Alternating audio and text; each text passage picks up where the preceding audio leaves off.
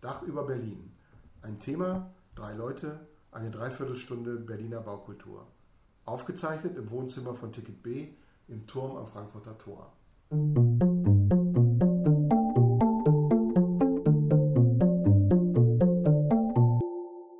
Willkommen zur vierten Episode von Dach über Berlin und heute wollen wir mal weniger spezifisch in einer Region bleiben, sondern uns mehr quer durch Berlin bewegen und zwar soll es heute um die U-Bahn gehen. Und dazu haben wir einen ganz besonderen Gast eingeladen. Thomas, vielleicht stellst du den mal vor. Ja, hallo, wir sind wieder dabei im Wohnzimmer von Ticket B. Heute ist Verena Pfeiffer-Kloss bei uns zu Gast. Sie ist Stadtplanerin und seit über 20 Jahren in Berlin und arbeitet gar nicht praktisch, sondern ist gleich in die Baukultur gegangen.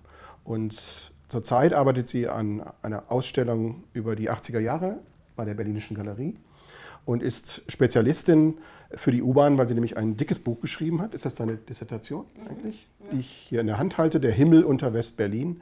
Und da geht es vor allen Dingen um die postsachlichen U-Bahnhöfe des Baudirektors Rainer G. Rümmler. Das hört sich jetzt vielleicht ein bisschen sehr speziell an, aber wir werden herausfinden, dass sich dahinter eine sehr interessante Person und vor allen Dingen knallbunte, tolle U-Bahnhöfe äh, verbinden.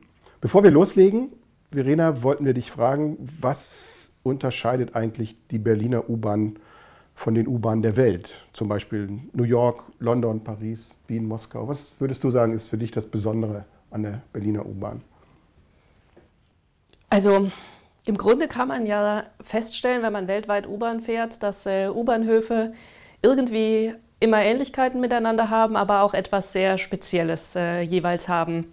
Die Berliner U-Bahn ist im Vergleich zu den meisten anderen Systemen, nicht zu allen, ähm, ist die unglaublich eigen. Und äh, sie ist oft auch ortsspezifisch. Also man sieht in vielen Stationen, dass man äh, in Berlin ist. Ähm, und sie hat etwas auch Ungewöhnliches weltweit gesehen, dass nämlich fast jede Station anders ist. Also oft ist es ja gerade in Paris, äh, was du gefragt hattest, oder äh, auch in der Londoner U-Bahn oder in Mailand so, dass, die, ähm, dass das gesamte Netz ein spezielles architektonisches System hat, das komplett durchgezogen ist. Also in, in jedem Bahnhof ein bisschen angepasst, aber äh, im Grunde immer erkennbar das Design dieser, dieses U-Bahn-Systems. Und in Berlin waren verschiedene Architekten am Werk, die darauf gesetzt haben, jeden Bahnhof individuell zu gestalten. Und das ist etwas Besonderes äh, in Berlin. Und natürlich ist es auch speziell, dass äh, die Berliner U-Bahn wie manch andere ähm, über mehr als 100 Jahre gebaut wurde. Also wenn man jetzt äh, um 1900 anfängt und äh, bis ins Jahr 2020 U-Bahnhöfe baut, dann ändern die sich natürlich auch mit der Zeit. Und da kann man dann auch äh, architektonische Moden ablesen. Das heißt, die Berliner U-Bahn ist eigentlich schon total alt und man kann die Geschichte richtig erleben, wenn man durch Berlin fährt. Ja, genau, das, äh, das kann man. Und das äh, macht auch Spaß, wenn man so ein bisschen weiß, welche Linien ähm, man fährt. Kannst du da mal so ein Beispiel nennen, weil er da vorher noch am Werk war, bevor wir jetzt zu Rümler kommen?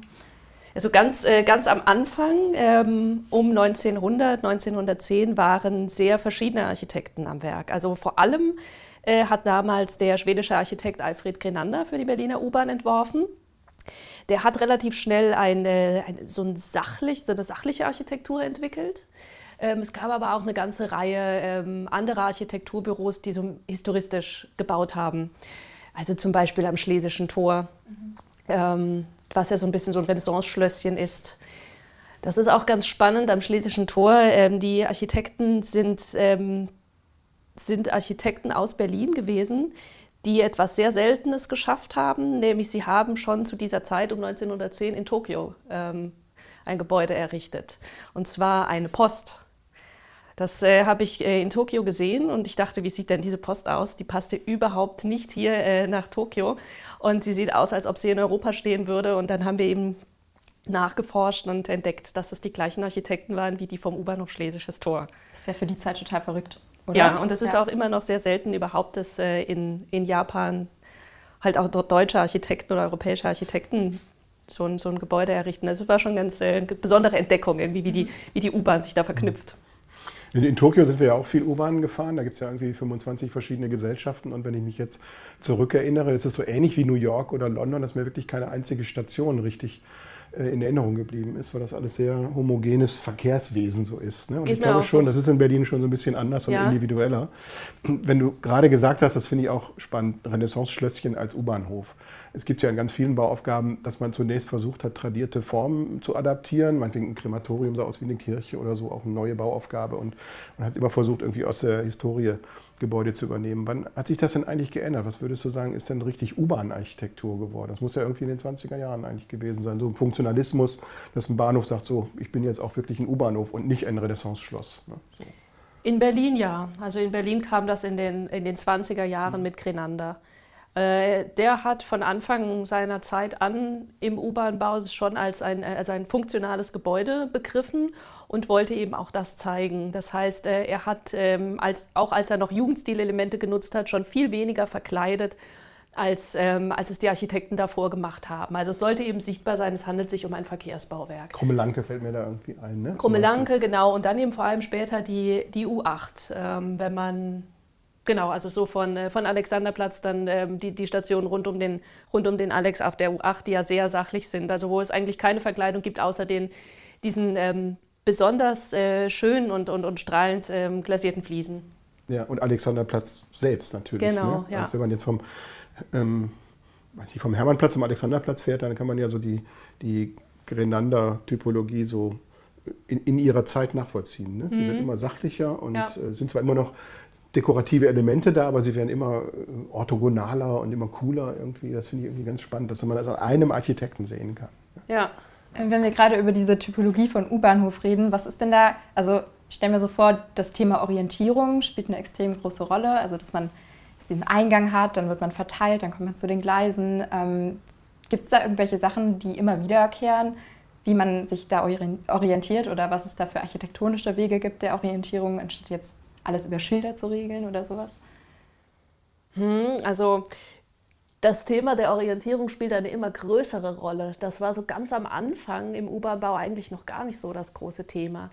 Es gibt nur noch ganz wenige Stationen, die die Originalschilder noch haben. Ähm, eben vor allem aus diesem Grund, wenn man, das, äh, wenn man sich das so recht überlegt. Also wenn man noch mal so ein paar Schilder sieht, vielleicht aus den 20er oder aus den 50er Jahren, die sind wesentlich kleiner, ähm, halt total angepasst an die Architektur, halt sehr, ähm, sehr zurückhaltend, drängen sich überhaupt nicht in den Vordergrund. Und da hat man nur kleine minimale ähm, Pfeile drauf oder der Stationsname ist auch relativ klein und ähm, es sind nur ein paar äh, ganz wichtige Bauten in der Umgebung, die dann ausgewiesen sind ähm, als, als, als richtungsweisend. Das äh, kann man heute so nicht mehr machen und deswegen werden die auch ähm, ersetzt. Und es sind ja, wenn man jetzt heute im, im U-Bahnhof steht, das ist ja ein Schilderwald. Also da Mhm, hat total. man erstmal riesen, riesengroß den Stationsnamen und natürlich, als es ja auch gut ist, ähm, dass, dass man ihn äh, gut sehen kann, halt äh, schwarz auf weiß. Und es sind unglaublich viele Symbole drauf. Also äh, vom, vom Fahrstuhl ähm, bis zu den ganzen Bussen, die man oben noch erreichen kann. Das war früher nicht so. Also da war man dann vielleicht noch etwas mehr ähm, verloren in so einem Bahnhof. Andererseits sind die Berliner U-Bahnhöfe ja auch sehr einfach gebaut. Die sind ja mehr oder weniger normiert und man hat ähm, fast jeden Bahnhof mit, ähm, mit Mittelbahnsteig und äh, an, an beiden Enden jeweils einen Ausgang. Insofern kann man sich eigentlich schon orientieren. Es ist ja nicht so wie in, ähm, wie in Paris, wo man diese riesigen Stationen hat mit unglaublich langen Gängen, wo man gar nicht mehr weiß, wo man eigentlich ist, wenn man da drin rumläuft. Ähm, und da aber viel weniger Orientierungsschilder hat als in Berlin in diesen einfachen Stationen. Das Schlimmste ist Châtelet, da ist man echt so, was, wo muss ich lang? Das ist ganz schlimm. Mir, mir fällt ein ganz, ganz gutes neues Beispiel ein. Ähm, Wir machen ja auch Architekturreisen und sind viel im Baskenland. Und da haben wir in Bilbao uns die U-Bahnhöfe von Norman Foster angeschaut, der ganz explizit Wert darauf gelegt hat, oder die Stadt wollte das, dass man eben nicht abtaucht in so eine eigene Welt und dann da unten sich bewegt und nicht mehr weiß, was oben ist, sondern dass man eigentlich im Bahnhof selbst durch die Wegeführung schon genau weiß, auch durch Belichtung, Tageslicht, in welche Richtung man geht und so weiter, dass man immer den Kontakt sozusagen zur Oberwelt behält. Das ist ja klassischerweise nicht so. Ne? Man verschwindet in diesem eigenen System und ist eigentlich auch so ganz subversiv unterwegs. Ne? Das ist ja auch in vielen Filmen und Krimis und so weiter dankbar aufgenommen worden, dass wenn man da unten ist, ist man irgendwie weg oder sicher oder der Spion flieht in die U-Bahn, die Tür geht zu und er ist weg und kann auch nie wieder gefunden werden und so weiter. Das sind ja alles so Motive. Äh, eigentlich dieses labyrinthische, unterirdische, versteckte macht ja auch den, den Reiz aus. Aber es ist eben auch desorientierend. Ne? Wenn man jetzt, kommen wir wahrscheinlich nachher drauf, äh, zurück, dass es ja Architekten gibt, die versucht haben, genau das zu ändern, ne? dass man sich da so verliert. Ja, ein bisschen ist es ja auch so, dass also die U-Bahn ist ja ein ganz, ganz klassisches Produkt der Moderne. Und unglaublich viele U-Bahn-Systeme sind in den 60er, 70er Jahren entstanden. Und das sind eben auch so ein bisschen Megastrukturen. Also ähm, die Architekten, zum Beispiel in Wien, haben das äh, ganze U-Bahn-System auch als ein riesiges Bauwerk verstanden, durch das man sich dann eben mit den Zügen bewegt. Deswegen sehen auch alle Stationen gleich aus. Und ähm, ja, das ist, äh, ist also quasi modular aufgebaut, wie so ein riesiges Gebäude, wie das, wie das ICC oder, ähm, oder ein Einkaufscenter.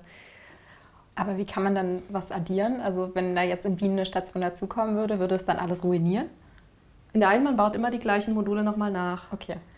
Also die bauen auch gerade äh, U-Bahnhöfe in Wien und das, äh, das ist angepasst. Also es gab mal in den 70ern ein Design, dann in den 80ern, das aber sehr, sehr ähnlich war. Und äh, dann wird das immer noch mal so ein bisschen angepasst, zeitgenössisch, aber es äh, bleibt erkennbar, dass ähm, das, das Modul äh, Wiener U-Bahn. Mhm. Okay, wenn wir uns jetzt Rümmler ein bisschen weiter annähern oder zurück in die Berliner U-Bahn gehen, da spielt ja die Postmoderne eine super große Rolle. Mhm. Kannst du vielleicht einmal kurz für alle so ein bisschen erzählen, was das Ding an der Postmoderne ist, was das eigentlich ist oder was es mit der Moderne auf sich hat? Was ist da der Unterschied? Mhm. Also wir hatten ja eben schon mal das Beispiel mit den, ähm, mit den U-Bahnhöfen der 20er Jahre, die so sachlich und funktional sind. Und die postmodernen Bahnhöfe sind im Grunde genau das Gegenteil. Beziehungsweise war das auch ganz erklärt äh, das Ziel von Rümmler, eben Bahnhöfe zu gestalten, die nicht funktional sind. Also er hat sich gegen jede, äh, jede funktionale Architektur gewehrt und das ist eben absolut postmodern. Und er hat äh, dabei auch, das war so seine Idee, ähm, gesagt, dass äh, das soll Geschichten erzählen. Wenn der wenn der Fahrgast in der U-Bahn steht und wartet, dann soll der irgendwie was erleben können, dann soll der sich irgendwie ähm, mit etwas beschäftigen dürfen.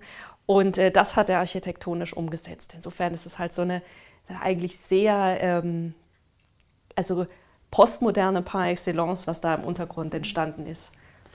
Die Postmoderne ist ja auch eine Reaktion nicht nur auf die 20er Jahre, sondern ich denke ja auch nach dem Krieg, als der sogenannte Wirtschaftsfunktionalismus erfunden wurde, gab es ja auch einen sachlichen Stil, der ja vielleicht noch viel härter war als die 20er mhm. Jahre. Das, was man heute so auch verehrt, wieder als Brutalismus. Ne? Die, das ehrliche Material und Waschbeton und äh, ganze Typenschulen, die errichtet worden sind, die jetzt äh, sehr sperrig auch sind und die so eine, so eine, Anmutung haben, die ja alles andere als hübsch ist. Und äh, ich glaube, die Postmoderne ist auch so eine Art Gegenbewegung auf diese sehr funktionale Architektur, die den Menschen auch einfach nicht mehr gefallen hat. Ne? Sie wollten schreiten nach Farbe und nach, nach Geschichten und die Postmoderne äh, hat, glaube ich, da so ein Bedürfnis einer Frustration auch befriedigt. Ne? Das ist, es war nicht nachhaltig. Ich glaube, die Postmoderne hat nicht sehr lange wirklich äh, so gewirkt, aber es war einfach eine, eine Gegenreaktion, die auf der ganzen Welt ja gegen diese Sachlichkeit eigentlich gerichtet war.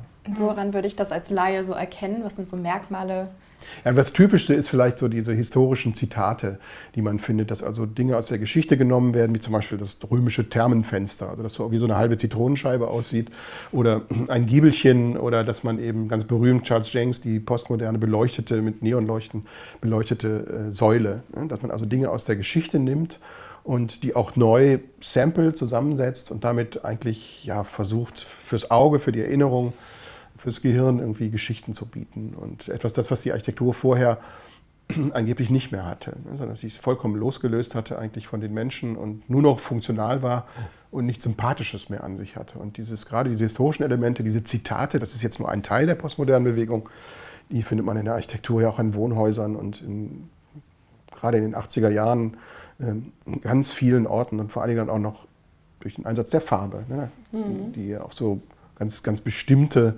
ähm, Brüche auch wollte. Man wollte jetzt wieder richtig mit Farbe arbeiten und schreiende Farben nehmen. Und da, wenn wir mit der U7 fahren, dann ist das ja ein Farbenrausch, den man da äh, durchfährt. Ne? Mhm. Okay, dann nähern wir uns jetzt nochmal Rümmler. Wer, wer ist das eigentlich? Was ist das eigentlich für eine Person und warum ist sie so bekannt für die U-Bahnhöfe? Oder warum hat Rümmler überhaupt so viele U-Bahnhöfe gebaut? Tja, ich frage mich ja, ob Rümmler wirklich bekannt ist. Ich glaube, der ist gar nicht so sehr bekannt als Person. Aber seine äh, Gebäude sind bekannt, weil es unglaublich viele Gebäude von ihm gibt. Ähm, also Rümmler war in West-Berlin unterwegs. Das muss man schon mal so als, äh, als Mikrokosmos sehen. Also West-Berlin war ja ein spezielles äh, staatliches Gebilde. Und äh, es gab äh, zu West-Berliner Zeiten in der Senatsbauverwaltung die Position ähm, eines Baudirektors für Hochbau. Das gibt es heute in dieser Form nicht mehr. Und dieser, äh, dieser Baudirektor hat eben auch selber entworfen. Der hatte so, sagte das Rümmler auch immer, äh, quasi ein eigenes Architekturbüro äh, in der Verwaltung. Da waren zum Teil 40 Leute angestellt. Und die haben entworfen, entworfen, entworfen. Also von Rümmler und seinem Team gibt es ähm, 150, 160 Gebäude in Berlin. Davon sind 50 U-Bahnhöfe und der Rest Hochbauten. Also da ähm, da gibt es Schulen, Krankenhäuser, Finanzämter, ähm, Schwimmbäder.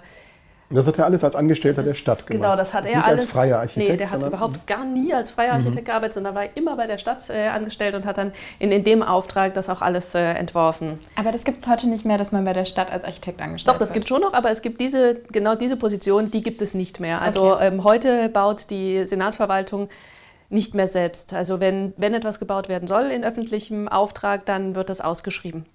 Das war zu Westberliner Zeiten auch manchmal so, aber oft eben auch nicht. Also es gab einfach diese Position und äh, die Verwaltung hat dann selber bauen dürfen. Und das ist natürlich ganz spannend, weil das heißt, dass, die, äh, dass in dem Fall ja dann die, die Politik äh, auch ganz direkt Einfluss darauf hatte, äh, wie die Stadt aussieht und äh, eben auch wie die U-Bahn aussieht und, und welche ähm, Geschichten damit erzählt werden sollen, welches Image der Stadt ähm, da reproduziert wird für die Leute in der Stadt, aber auch für die, die die Stadt besuchen. Also das war schon irgendwie noch, noch viel mehr so ein, so ein politisches Ausdrucksmittel, als es ähm, vielleicht heute ist. Aber das heißt, die Designs kommen zwar von Rümmler, aber die Stadt hatte da ziemlich viel mitzureden, oder? Genau, aber irgendwie war er ja auch Teil der, der Stadt, der, der Verwaltung. Also es ist so ein bisschen schwer auseinanderzuhalten. Man weiß aber, dass, äh, dass Rümmler sich unglaublich durchgesetzt hat. Also wenn der eine Idee hatte, wie das aussehen soll, dann, äh, dann hat er das auch äh, fast immer durchgekriegt. Und es wurde auch immer stärker, äh, je älter er wurde. Und in den 80er Jahren äh, hatte er zwar unglaublich viele Menschen, die ihn nicht mochten, also freie Architekten, die gesagt haben, das ja, kann wir, doch nicht sein. Wir haben damals studiert in den 80er genau. Jahren und wir fanden die ganz furchtbar. Da ja, ja, viele fanden es furchtbar, die U7 genau. nach, nach Spandau gebaut und haben immer, wer macht das eigentlich? Und irgendwie ähm, Rümmler und schon wieder so ein Rümmler-Bahnhof und schrecklich und so. Ich meine, in den 80er Jahren hatten wir noch nicht diesen Abstand. Heute finde ich die, also war immer noch nicht toll. Also ich würde jetzt was selber nicht entwerfen, aber ich finde sie halt schräg und beeindruckend und in ihrer Geschichte irgendwie stimmig, ein Ausdruck ihrer Zeit. Aber damals fanden wir das wirklich alles völlig daneben. Ja, diese Postmoderne. Ist auch an den Universitäten eigentlich ja in ein paar Entwürfen, hat sich das mal niedergeschlagen, aber eigentlich ist das wie so ein Strohfeuer äh, wieder auch man lernt verloschen. Echt, ne? Ja, man lernt echt auch total an der Uni immer so, postmodern ist das Allerschlimmste. also es ist total, wird immer total runtergemacht und verkannt. Es liegt zum, zum Teil auch daran, um so ein bisschen abzuschweifen, damals war ja die IBA in den 80er Jahren, äh, was heißt abschweifen, ist ja da auch dein Spezialthema, du arbeitest gerade an der Ausstellung, mhm. äh, Berlinische Galerie 80er Jahre, die nächstes Jahr äh, möglicherweise eröffnet wird oder vielleicht auch schon früher, meist. Ähm, wir haben uns die damals in Berlin, ich meine, ich, mein, ich bin deswegen nach Berlin gegangen, äh, weil die IBA passierte gerade. Ich habe in Braunschweig studiert und ähm, in, in, Berlin wurde gebaut und zwar wirklich ganz viele und ganz tolle Sachen und auch alle Stars der Welt waren hier unterwegs. Und dann haben wir uns die Postmoderne damals von Rob Krier zum Beispiel an der Rauchstraße angeschaut. Bunte Stadtvillen und was die Postmoderne dann auch sofort in Misskredit gebracht hat, ist, dass es eben nicht passte, dass eben diese, diese Dekoration ähm, nicht zu dem Inhalt passen. Sozialer Wohnungsbau, Wohnung, kleine Wohnung in ein Korsett der Stadtvilla zu packen, äh, das passte hinten und vorne nicht. Und das war einfach so, es war nicht funktional, es ging in die andere Richtung. Es war nur noch formal eigentlich. Mhm. Und ich glaube, deswegen war bei Architekten sehr schnell die Postmoderne unten durch, weil es gibt zwar einige Ikonen, vielleicht wie John Hayduk und so, wo das alles viel stimmiger ist, aber es gab unheimlich viel äh, wirklich schlimme Architektur, die sich dann rein diesen Gesten unterwerfen musste. Ne? So, und das fanden wir natürlich alle nicht gut, sondern ehrliche Architektur und funktional wollte man sein und cool. Und das war die Postmoderne nicht. Das war einfach populistisch so. Es ist ja auch ein Zeitgeistphänomen auf jeden Fall. Also man muss ja immer sehen, ich finde, das hast du gerade schön gesagt, man lernt an der Uni, dass die Postmoderne äh, das Schlimmste ist, was es gab. Das liegt aber natürlich daran, dass die, äh, die Professoren, die heute an der Uni lehren, äh, damals eben die waren, die in den 80er Jahren studiert haben und die das schlimm fanden, weil die wiederum von ihren Lehrern gehört haben, dass das ja jetzt gar nicht geht, was man da jetzt heute macht. Und ähm, so muss man das auch, äh, finde ich, immer betrachten mit den ähm, 60er, 70er Jahren, wo wir ja so lange meine Generation so lange jetzt auch gekämpft haben, äh, dass, dass diese Bauten gesehen werden, dass die unter Schutz gestellt werden können, wo dann eben auch genau wieder meine ähm, Hochschullehrer gesagt haben, das Schlimmste überhaupt und das hat die historische Stadt äh, zerstört und die, die sind total für die Postmoderne. Ähm, also ich habe bei, bei denen studiert quasi, die die, ähm, die, die IBA gemacht haben, so ungefähr bei dieser Generation. Und, ähm, und die waren natürlich genau umgekehrt drauf. Da ist Postmoderne nämlich das Größte überhaupt. Und, ähm, und wir haben dann irgendwann gesagt, naja, Moment, dieses ganze komische, äh, verspielte und, und kleinteilige und sowas, diese, diese funktionalen Bauten, die sind doch super. Also da waren, das ist irgendwie so ein, dieses Generationending. Und wenn man heute ähm, mit, äh, mit jungen Studenten ähm, spricht, da war ich total überrascht, dass die ähm, diese Postmoderne großartig finden. Wenn man da mal Fotos zeigt von, von so einem verrückten Bahnhof zum Beispiel, wie, ähm, wie Paulsternstraße, wo, wo, wo, Sterne und Blümchen irgendwie an den Wänden sind und riesige Bäume statt Stützen, äh, dann, dann, stehen die mit großen Augen da und sagen, oh, sieht das toll aus und fühlen sich dann irgendwie an, äh, an Computerspiele oder sowas erinnert. Und das hat dann auch wieder, wenn man es so betrachtet, hatte das auch so ein bisschen was Futuristisches, weil es eben aussah wie in so einem, wie in so einem 3D-Spiel oder sowas. Ja das ist echt spannend, wie sich das mit jeder Generation immer wieder ändert, was mhm. man, wie man dann rüber guckt. Ja, als die 70er Jahre wieder äh, modern wurden, sag ich mal, als es wieder angesagt waren, die ersten Leute wieder mit Schlaghosen unterwegs waren. Das ist meine Zeit, da war ich Jugendlicher oder, oder ähm, habe pubertiert in den 70ern und ich fand das ganz furchtbar, dass das jetzt wieder aufgewärmt wird, weil das eben in meiner Zeit sowas, ich weiß, es war die Gegenwart offensichtlich passiert da irgendwas im Kopf, dass man sich dagegen wehrt, dass es dann vielleicht nochmal aufgekocht wird oder dass man froh ist, dass es vorbei ist oder so. Also die, die Sachen, die ich selber getragen habe, wollte ich nicht 30 Jahre später nochmal sehen. Von, also das ist ganz, ganz seltsam, ne? dass da genauso Gegenbewegungen immer auch ähm, ja. populär werden und dass die jüngere Generation auf die Postmoderne steht, finde ich ja auch toll und finde ich ja auch gut. Aber ich selber bin da nicht der Richtige, um sie vielleicht, ähm, ja doch wertzuschätzen schon, aber es ist eben ja, es ist eine andere, eine andere Zeit gewesen, die vielleicht zu nah an einem dran war. Genau, deswegen macht man das ja eigentlich auch bei der Denkmalpflege, dass man sagt, Generationenabstand. Also so Bauten können eigentlich erst, wenn sie ungefähr 30 Jahre alt genau, sind, unter Schutz Jahre. gestellt mhm. werden, dass, dass man da eben den, so ein bisschen da den, den, wirklich den Blick von außen dann hat. Wobei wir jetzt bei den, äh, bei den U-Bahnhöfen, ähm, da haben tatsächlich noch, äh, noch gerade so die Denkmalpfleger das unter Schutz gestellt, die, die die Bahnhöfe bei der Eröffnung damals auch noch ganz furchtbar fanden. Aber ähm, die haben dann natürlich auch gesagt, klar, also ich finde es auch immer noch äh, irgendwie schlimm, wie es aussieht, aber ähm, erkenne selbstverständlich irgendwie objektiv auch den, den, den künstlerisch-konzeptionellen äh, Wert und, und den, den zeithistorischen Wert die, dieser Bauten an. Und deswegen schützen wir es jetzt noch. Es ist bestimmt schwierig, sich dann von seinem Geschmack und diesem, dieser Erkenntnis dann so zu trennen in dem Moment, wenn man dann so dazwischen gefangen ist. Eigentlich finde ich es schrecklich, aber es ist eigentlich auch gut. Ja, das stimmt. Also äh, ich frage mich ja zum Beispiel auch, ob ich vielleicht mal in, äh, in 20 Jahren äh, in so einer Position vielleicht wäre, dass ich auch beim Denkmalschutz arbeite und äh, dann muss ich mich mit den Bauten von um 2000 beschäftigen. Und äh, die, die fand ich jetzt auch irgendwie immer aussagelos. Ja. Wie ist es denn eigentlich, wenn wir die ähm, einzelnen Bahnhöfe, jetzt zum Beispiel der U7 von Rümmler, nochmal genauer anschauen? Was sind denn da die Leitmotive des Entwerfens oder was waren die großen Themen, die immer die Rümmler immer bearbeitet hat. Beige und Braun kann nichts versauen. Das haben die immer gesagt. Beige und Braun, aber das waren, glaube ich, nicht seine Lieblingsfarben, oder? Nee, eher Orange und Braun oder so. Ne? Wenn man jetzt Konstanzer Straße zum Beispiel anschaut, äh, das ist ja so ein Bahnhof, wo fällt mir so Geschwindigkeit ein. Ne? Das ist ein, ein schneller Bahnhof durch diese horizontalen ja. Streifen und, und auch so ein, so ein flirrendes, so Geschwindigkeit. Man, man, ist schnell unterwegs und er hat ja ganz andere Motive auch gewählt, aber das war ja auch noch so Dekoration und, und Farbe und Horizontalität. Ne? Also zur, zur Farbe ist es ganz spannend. Ich habe mal ein Seminar gemacht an der Uni mit, äh, mit Studierenden und wir haben uns die, ähm, also die Gestaltung der Berliner U-Bahn vorgenommen und äh, haben da auch die ähm, die Farben mal, äh, also so richtig Bestandsaufnahme gemacht und dabei herausgefunden, dass über die Hälfte also ähm, irgendwie gelb ist. Also gelb ist die allerhäufigste Farbe in BVG. der Berliner U-Bahn. BVG, BVG gelb. Denkt man jetzt gar nicht so, aber wenn man mal durchfährt, dann äh, findet man sehr, sehr viel Gelb und sehr viel gelbe Bahnhöfe auch. Ähm, Rümmler hatte so über, diese, über die Zeit gesehen so ein paar verschiedene äh, Ideen. Also ähm, das Horizontale spielte mal eine Weile eine Rolle er hat sich unglaublich stark immer so dem Zeitgeist angepasst. Und äh, seine frühen Bahnhöfe aus den 60er Jahren, die haben dieses Slide-Thema des Horizontalen, also die Linie. da war ja schon auch so in diesem Modus drin, äh, man muss erkennen, auf welcher Linie man fährt und, ähm, und hat den, die U-Bahn auch so als ein zusammenhängendes System begriffen.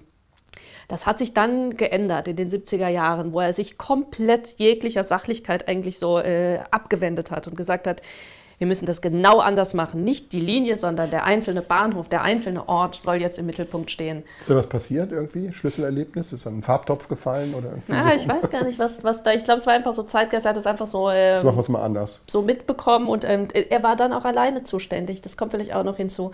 Also ähm, ah, ja, das ändert viel. Das genau, gab es noch so ein paar andere Architekten, da haben die zusammengearbeitet und dann hat er irgendwann gesagt, okay, jetzt darf ich. Und dann war seine Idee, hey, wir müssen was anderes machen. Äh, ein ein U-Bahnhof muss unverwechselbar sein, damit die Menschen, wenn die mit der U-Bahn fahren, sofort sehen, wo sie sind, ohne Schilder lesen zu müssen.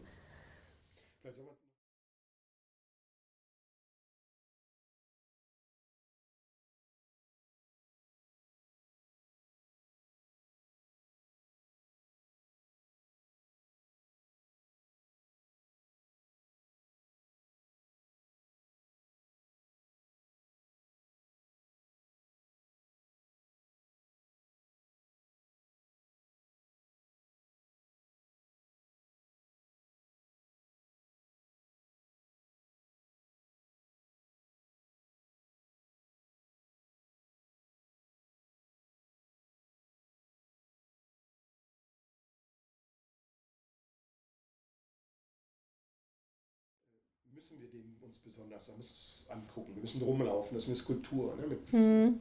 Also weil die auch den Pavillon oben hat. Ja, das, genau. genau. Das ist ja nicht nur die, die Ausgestaltung des U-Bahnhofs selbst, sondern da ploppt es ja sozusagen nach oben auf und macht ein Zeichen und dann auch noch umgeben von nationalsozialistischen ja. Bauten. Das ist ja auch nochmal ein ganz besonderes Statement. Wie, wie war das denn, als er, als er das entworfen hat? Kam da viel Gegenwind? an Beim so einem Ort dann auf einmal dieses ja. UFO da drauf zu stellen? Auf jeden Fall, das, äh, das löste unglaubliche Diskussionen aus. Also ähm, an dieser Stelle gab es ja schon lange einen U-Bahnhof. Der hatte aber äh, nur einen ganz kleinen äh, Ein- und Ausgang, wie, wie, das auch gewöhnlich ist bei den Berliner U-Bahnen, also so ein kleines Portal.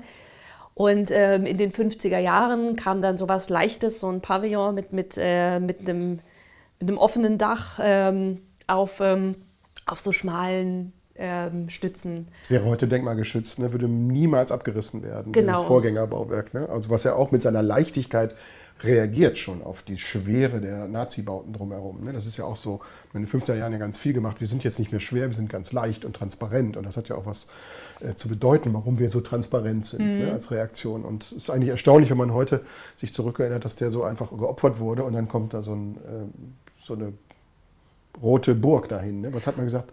Ähm, Ölplattform oder sowas. Ne? Stimmt, das sagen einige. Bohrinsel, was dann, Bohrinsel. Ja? Bohrinsel, genau. Mhm. Und, aber auch irgendwie, äh, damals haben, haben einige auch gesagt, ja, Berlin hat jetzt einen roten Platz bekommen. Ja. Und man hat da so politische ähm, ähm, Ideen auch unterstellt, dass man jetzt irgendwie gesagt hat, die, die SPD habe sich da ein Denkmal gesetzt wegen der Farbe. Und äh, also das, das kam zum Teil gut an, zum Teil aber auch nicht. Also es, es, gab auch Stimmen damals, die gesagt haben, das ist doch super, dass man da jetzt irgendwie mal so einen Farbtupfer in, in diese, in diese graue äh, Stadt setzt.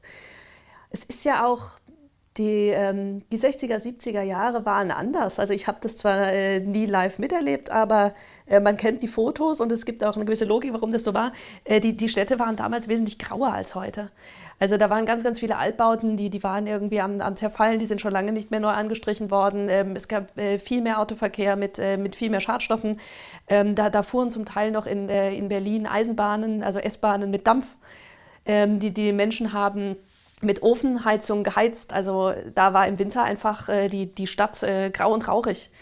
Und, ähm, und darin dann urplötzlich irgendwie so knallbunte Architekturen äh, zu haben, das, das fiel dann schon auf. Also das, das war was Besonderes, was einige Leute auch begrüßt haben, dass man gesagt hat, jetzt macht man ähm, die Stadt wieder ein bisschen, ähm, ein, äh, ja, setzt mal wieder Punkte, macht das wieder ein bisschen äh, schön, auffällig, ähm, Orientierungsmarken zu setzen.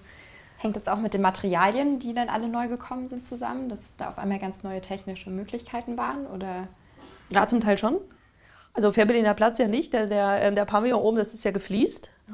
Aber ähm, im Untergrund und auch an einigen Bauten hat man ja, also es war ja damals auch angesagt, 70er Jahre, diese, diese Ethanitplatten, diese Asbestzementplatten. Und äh, das ist ja ein Kunststoff, den, den kann man einfach in allen Farben einsetzen und da kann man natürlich, da kann man viel mehr spielen und das haben die U-Bahn-Bauer und, und, äh, und Rümmler auch absolut ausgenutzt. Also das sind ja ganz schrille ähm, Kontraste auch entstanden, ne? auch im Fährberliner Platz, also jetzt unter der Erde, wo das da irgendwie so äh, die Ethanitplatten irgendwie äh, getränkt sind mit, mit Rehbraun und Flieder und Ocker und Lila. Eine ganz verrückte Kombination. Was halt so eine krasse, so, man, man sagt heute irgendwie, dass das, äh, dass das schrill ist oder dass das irgendwie so quietschende Kontraste sind. Und die sind aber für die Zeit ist total typisch. Ich finde, Rümmler konnte sich da ja auch richtig austoben. Ne? Das war ja irgendwie eine tolle Bauaufgabe, weil da noch Funktionen integriert waren. Ja. Es gibt ja diesen Uhrenturm, diese Schnorchel und mhm. dann, ich glaube, eine der ersten digitalen Uhren, die da verwendet mhm. wurden. Dann so ein Wartungs-, Beobachtungsstand für die Kreuzung, den aber niemand brauchte. Und so eine Verkehrskanzel. Heute, ja, so eine Verkehrskanzel, die man an, die, an der Joachimsthaler Straße kennt aber auch Läden. Und äh, mir hat ein, ein, Besucher auf unserer Touren erzählt, man lernt ja auch viel von den Leuten, die mitgehen, dass es ein äh, stadtbekannter Späti war. Also einer der ersten Spätkaufs, wo man noch was äh, an Lebensmittel kaufen konnte oder Bier, wenn alle anderen Läden schon geschlossen waren. Und das in den mhm. 70ern, also nicht irgendwie jetzt eine äh, Normalität war. Ne? So, Hatte also denn auch so lange auf wie heute? Ja, ja, ja, das war irgendwie Stadt, stadtbekannt.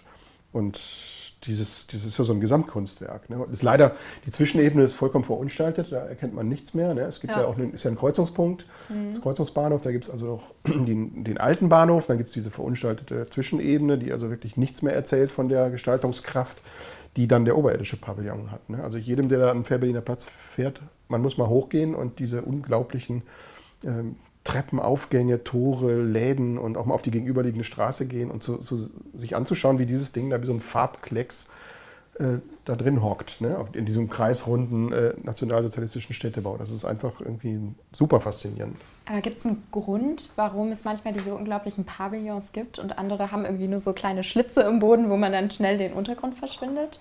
Hat das viel mit dem Ort zu tun oder? Eigentlich sind Pavillons nur an besonders wichtigen Stationen. Eigentlich immer nur Kreuzungsbahnhöfe oder Endstationen. Mhm. Okay. Wir haben ja vorhin schon mal von der Paulsternenstraße gesprochen. Das ist auch so ein Durchgangsbahnhof. Ja. Das ist ein Durchgangsbahnhof, aber ja. er hat so eine unglaubliche Geschichte. Und auf unseren Touren, die wir auch mit dir zusammen gemacht haben, ähm, da steigt man immer da aus und für, für mich ist das so der Höhepunkt und für viele auch so der Lieblingsbahnhof. Mhm. Ich glaube, deine auch, oder? Paulsternstraße, weil er so dermaßen verrückt ist, weil Römler da nicht nur einen Bahnhof gebaut hat, sondern er hat ja auch äh, eine Geschichte dazu erfunden. Ne? Das musst du nochmal. Ja, ja, er hat eine erklären. Geschichte äh, geschrieben dazu. Ähm, naja, das äh, knüpft an deine Frage auch an, welche Idee Rümmler da hatte, so grundsätzlich. Und er hatte halt irgendwann diese, diese Idee, dann U-Bahnhöfe nicht nur unverwechselbar an sich zu machen, sondern eben auch mit dem Ort zu verbinden und Ortsgeschichten zu erzählen. Und bei der Spandau-Linie, also so ab Siemensstadt, da ist es halt besonders äh, krass umgesetzt. Also wo halt jede Station irgendwie so ein Stückchen was über die Geschichte von Spandau über der Erde erzählt. Und bei der Paulsternstraße gab es so ein bisschen das Problem, dass es eigentlich keine schöne Geschichte über der Erde gab. Also äh, wenn ihr das kennt, da, da oben, da, äh, da ist so ein Industriegebiet, da gibt es eine Tankstelle und, äh, und ein großes Kaufhaus zum Beispiel und ansonsten ist da nichts. Und, und dann hat Rümmler halt äh, selber eine Geschichte entwickelt und äh, hat sich dann eben, also er hatte so ein bisschen recherchiert und irgendwo festgestellt, äh, dass, dass es wohl mal ein Gasthaus gab äh, zum Güldenen Stern. Und dann hat er sich so eine Geschichte ausgemalt und die auch niedergeschrieben ähm, von einer Kutsche, die äh, vor 200 Jahren sich äh, von Berlin nach Spandau bewegt und äh, dann machen die Leute Rast äh, bei diesem Gasthaus zum Güldenen Stern, steigen da aus, die Pferde werden getränkt und es, äh, es leuchtet äh, der Mond und die Sterne und die, die Blümchen sind aufgegangen etc. Und ähm, 200 Jahre später, so schreibt er das dann, fährt eben genau an dieser Stelle die U-Bahn da ein. Und ähm, er hat diese Szenerie, die er sich da vorgestellt hat an diesem Ort, die hat er da äh, dann, wenn sie oben schon nicht ist, äh, in der, in der U-Bahn umgesetzt. Also die Wände sind ja dunkelblau gefliest. Das Mosaik zeigt eben Dahlien und Sterne. Und an der, äh, an der Decke, die ist hellblau, da sind kleine Sternchen auch in Gold und, äh, und die Lampen sind wie Monde. Ja, jetzt wo du das so erzählst, dann versteht man auch, warum das so märchenhaft aussieht. Ja, genau, es ist ein Märchen. Und das ja. ist ganz, das ist super spannend keiner kennt es, glaube ich. Ähm, also Rümmler war am, am, Ende so, als er dann kurz vor seiner Pensionierung war, um 1990, da, da war er total in dieser Märchenwelt aufgegangen. Und es gibt von ihm auch ein, äh, ein oberirdisches Gebäude, das, äh, das so ist, und zwar die, die Feuerwache in Zehlendorf. Das ist eine Burg. Kennst du das, wenn du ja, so liegst? Ja.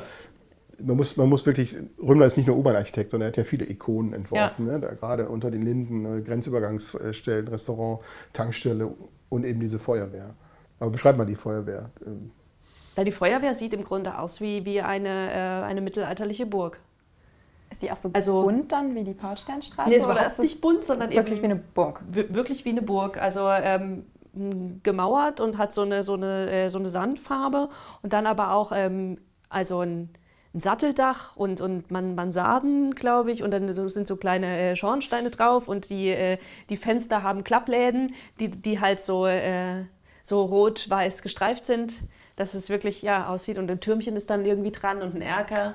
Klingt so, jetzt muss man sich mal vorstellen, man, man, studiert zu dieser Zeit Architektur oder ist gerade junger Architekt und will loslegen und da entwirft einer kurz vor seiner Pension, Pension so Märchenwelt. Da denkt man, der hat ja einen an der Waffel, der baut sich selbst Geschichten und so weiter.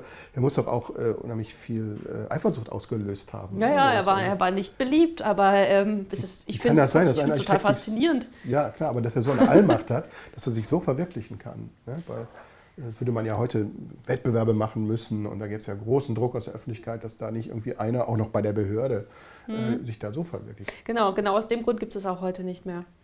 Ja. Aber ich meine, heute stehen ja trotzdem, ich weiß nicht, ob alle U-Bahnhöfe von ihm, aber viele unter Denkmalschutz. Mhm. Ähm, gibt es da irgendwie auch Probleme mit? Weil zum Beispiel du hattest eben diese Ethanitplatten, ähm, hattest du davon erzählt und das ist ja asbestbelastet. Und das ist ja heute ein totales Problem, dass die eigentlich total giftig sind und weg müssen. Und das heißt, die U-Bahnhöfe müssen ja eigentlich umgebaut werden oder renoviert werden. Wenn die jetzt aber unter Denkmalschutz stehen, gibt es da große Probleme, irgendwie, was dann die Originalität der U-Bahnhöfe betrifft? Also das äh, Asbestproblem ist eigentlich ein relativ äh, geringes, weil das gar nicht in so vielen U-Bahnhöfen vorkommt. Also man denkt, es sei öfter, das ist aber gar nicht so häufig. Und ähm, meistens ist es auch dort, wo es war, heute schon, schon wieder weg. Ähm, Was war da zum Beispiel so ein U-Bahnhof, der dann umgebaut werden musste? Zum Beispiel Rudo hatte diese Platten. Ich weiß aber auch nicht, das habe ich zum Beispiel jetzt nicht verfolgt, ähm, ob das tatsächlich alles Asbest-Zementplatten sind. Also es gibt ja auch ähm, solche Zementfaserplatten, wo andere Fasern drin sind, die nicht so giftig sind. Also das muss man auch prüfen, bevor man, bevor man jetzt anfängt, irgendwie so einen Bahnhof auseinander ähm, zu reißen ob das tatsächlich asbestbelastet ist. Also es muss gar nicht unbedingt so sein. Mm, es stehen auch gar nicht alle unter Schutz. Also von den 50, ja, sind aber viele, ich glaube 20 äh, oder 22 von den 50. Ähm, die anderen waren schon so sehr umgestaltet, dass, dass die äh, keinen kein Denkmalschutz mehr bekommen konnten. Also weil einfach schon, was du gesagt hast, also keine Originalsubstanz mehr da war. Ich möchte gerne noch mal über einen U-Bahnhof sprechen, der vielleicht auch so mit der skurrilste ist. Der ist jetzt mal nicht von Römmler gebaut. Das ja. ist eben äh, der Bierpinsel Schüler Witte, ah, ja, genau. die auch das ICC mhm. gebaut haben. Das ist ja auch ein Bahnhof, der jetzt ewig Baustelle ist ne, und mhm. eigentlich ja eine äh, unglaubliche Ikone ist, weil er ja sozusagen wie so ein Speer in der Erde steckt und jetzt auch als Turm, als absurder Turm dieser Bierpinsel wirklich eine Landmarke auch ist. Ne? Also mhm. über der Erde, dann gibt es eine Hochautobahn und dann gibt es eben eine normale Straße und es geht unten noch weiter und eigentlich könnte es ja noch weitergehen. Und das ist ja so ein vertikales Verkehrsbauwerk, was eine unglaubliche Qualität hat, im Moment verunstaltet und ähm, wird da auch wieder äh, saniert, wird da auch äh, der Ursprungszustand wieder hergestellt, weil das ist ja wirklich ein Gesamtkunstwerk äh, aus dieser Zeit. Ne? Auch diese Verkehrsbegeisterung, die das so äh, spricht. Und er ist ja auch eine Besonderheit, dieser Bahnhof. Ne? Alles große Fragen, die keiner beantworten kann momentan. Also der Bahnhof steht auch noch gar nicht lange unter Schutz und der Bierpinsel auch nicht. Äh, das ist auch der Grund dafür, dass er eben jetzt so auseinandergenommen ist. Also ähm, natürlich äh, hätte man den, den Bierpinsel, also dieses Turmbauwerk oben und auch den Bahnhof schon vor zehn Jahren oder vor 20 Jahren schon schützen müssen, hat, hat man aber verpasst. Und äh, da konnte das eben kommen, dass, dass es diese Betreiber mal gab, die den Bierpinsel irgendwie da nochmal ähm, betreiben wollten mit, als Veranstaltungslocation. Zur Erklärung, das ist ein, eine Gaststätte, ein Restaurant, das oben als Aussichtsrestaurant Genau. Äh, es steht wie ein, wie, stand wie ein roter Lolly mitten auf der Straße eigentlich. Hat so ein, äh, wirklich wie so ein Stiel unten, äh, wo die Fahrstühle drin sind. Da kommt man dann vom, von der U-Bahn-Ebene, Straßenebene und, und dann eben nach oben irgendwie drei Stockwerke in diesen Turm rein. Und das ist so ein bisschen so ein, so ein ähm, ja, so, so ein fast rundes äh, Gebilde mit drei Stockwerken. Und es war am Anfang eben rot. Und ähm, da gab es dann eben, wann war das? Vielleicht 2010 oder sowas, äh, gab es mal so eine Aktion, wo die den Bierpinsel dann äh, neu besprayt haben und seitdem ist er ganz bunt. niemand weiß, die Architektin hat sich damals auch sehr dagegen gewehrt, ähm, Frau Schüler-Witte. Die noch lebt, ne? Die Mit noch über lebt, genau. 95 oder so ist sie alt. Und, Ja. ähm, Und ähm, ja, man- konnte aber nichts machen und niemand weiß, ob man den äh, nochmal in den Ursprungszustand zurückführen kann. Also wie das technisch überhaupt möglich ist. Aber das sollte doch eigentlich nur so als Zwischenlösung sein, dass man Ja. das auch wieder entfernen kann. Genau, das hieß es damals, aber das haben schon viele bezweifelt, ob das tatsächlich geht. Aber das ist ja sowieso eine total verrückte Geschichte da, dass man, die hatten auch immer totale Probleme mit den Leuten, dem der gehört hat und dann hatten die kein Geld, das umzubauen. Und das, also es ist doch eigentlich so eine, eine totale Verzweiflungsgeschichte die ganze Zeit. Alle versuchen was, aber es klappt nie und jetzt steht er immer noch leer. Jetzt steht er wieder leer, genau. Wir haben damals, äh, da, ähm, das war 2010, da haben wir mit Urbanophil, ähm, der, der Verein, den ich mitgegründet habe, haben wir mal eine Veranstaltung gemacht in dem Bierpinsel. Das war noch bevor der umgebaut wurde. Da hatten wir plötzlich die Möglichkeit, äh, den mal für einen Abend ähm, zu öffnen und zu bespielen. ein Wahnsinn. Das Super. war total cool. Also äh, wir waren ganz begeistert, dass wir da mal rein konnten und äh, die Leute auch. Da standen plötzlich 500 Leute vor der Tür und die passten natürlich gar nicht rein. Und da haben wir so ein paar Filme äh, gezeigt über 70er Jahre Architektur dann im Bierpinsel. Und äh, da, ja, da war der nochmal irgendwie so kurz in, in Nutzung und dann gab es eben auch diese Bemalungsaktion, die jetzt mit Urbanophilen überhaupt nichts zu tun hatte. Ähm, und danach war aber auch wieder, war wieder zu und mit dem U-Bahnhof auch. Stand er halt nicht unter Schutz und ähm, musste mal saniert werden. Und, äh, da, und da ist jetzt eben deswegen auch so lange Pause, äh, weil dann doch die Unterschutzstellung kam. Und, äh, und es jetzt aber irgendwie keine, äh, keine richtige Auseinandersetzung, keine Regelung gibt, wie, wie der jetzt saniert werden kann und soll. Auf deinem äh, Buchcover ist äh, ein merkwürdiges Gebilde abgebildet. Vielleicht kannst du da noch mal was zu sagen. Der Cerberus. Ne?